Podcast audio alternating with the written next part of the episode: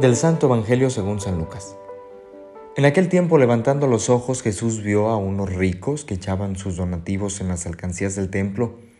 Vio también a una viuda pobre que echaba allí dos moneditas y dijo, Yo les aseguro que esa pobre viuda ha dado más que todos, porque estos dan a Dios de lo que les sobra, pero ella, en su pobreza, ha dado todo lo que tenía para vivir. Palabra del Señor. Los saludo con mucho gusto. Mi nombre es el Padre Néstor. Espero eh, estén teniendo un buen día, iniciando con toda la actitud, ¿verdad? Eh, disponiéndose desde el lugar en el que estén, desde el trabajo que desempeñen, para entregar lo mejor de sí a los demás, a Dios mismo, que nos concede la gracia de seguir vivos.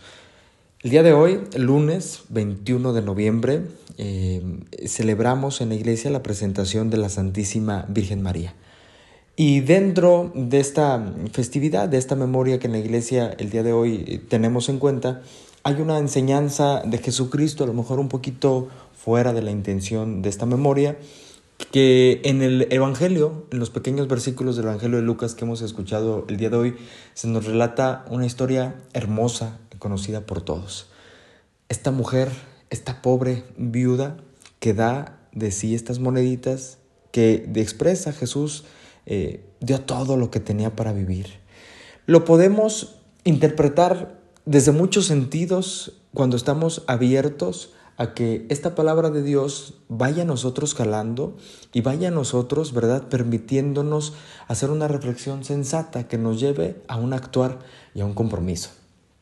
Sin embargo, eh, Jesús quiere evidenciar de alguna manera este poder político y religioso, eh, el cual estaba en manos de algunos y que parecía, ¿no?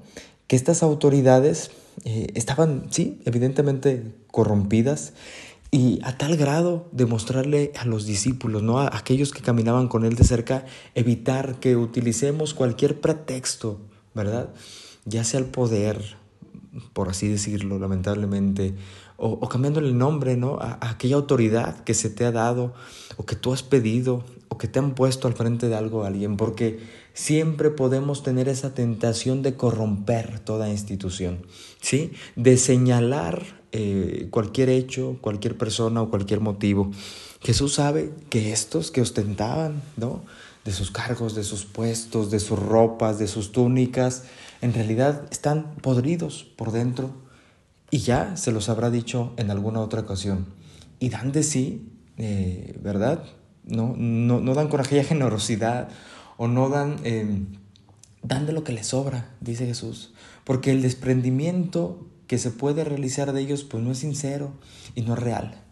Aquí no nos interesa eh, el cuánto dio cada quien Lamentablemente, desde nuestras categorías humanas y, lógicas de la razón y todo esto, pues sí importa que si das un donativo eh, sea, sea que sirva, ¿no? Porque a nosotros en ocasiones nos interesa que se vea reflejado en los números y en las cantidades, pero Jesús quiere que esta mentalidad, ¿verdad?, la dejemos un poco de lado, que le demos el lugar a cada cosa, como en otro eh, eh, episodio lo dirá, ¿no? Al César lo que es del César, a Dios lo que es de Dios, señalando y teniendo en cuenta que esta mujer que ha dado muy poco a los ojos de varios, ha dado de sí lo que tenía para vivir.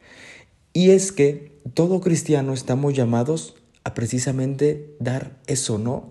Sin reservas, sin condiciones, eh, darlo todo, darlo todo, porque en ese darlo todo, ¿verdad? Está esa satisfacción tan grande y tan real de la verdadera entrega, de la verdadera generosidad y gratitud que tenemos hacia Dios y que tenemos por ende hacia los demás. ¿Cómo esta mujer, esta viuda pobre, que nos dan estos dos calificativos y ya em, sabiendo todos nosotros los contextos de las mujeres del tiempo, no, no se diga de las viudas, pues sí, tiene una, un punto y aparte de la sociedad. Jesús quiere realzar aún esta condición de esta mujer poniéndola como ejemplo de generosidad. Para nosotros, esta mujer el día de hoy tiene que ser un ejemplo para revisar, ¿verdad? Aquellas intenciones con las que yo hago las cosas, aquellos modos con los que yo me entrego, aquellas formas con las que yo comparto, porque sí, esto nos lleva evidentemente a reflexionar en cuanto a un compromiso personal, pero también eh, esa reflexión se tiene que ver reflejada en una actuación inmediata.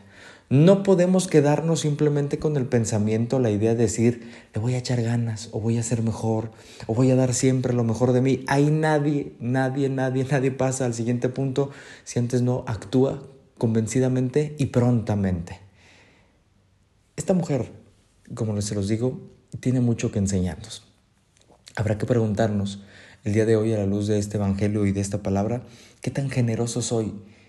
Y cuando intento servir o dar a los demás, ¿cómo lo doy? ¿O para qué lo doy?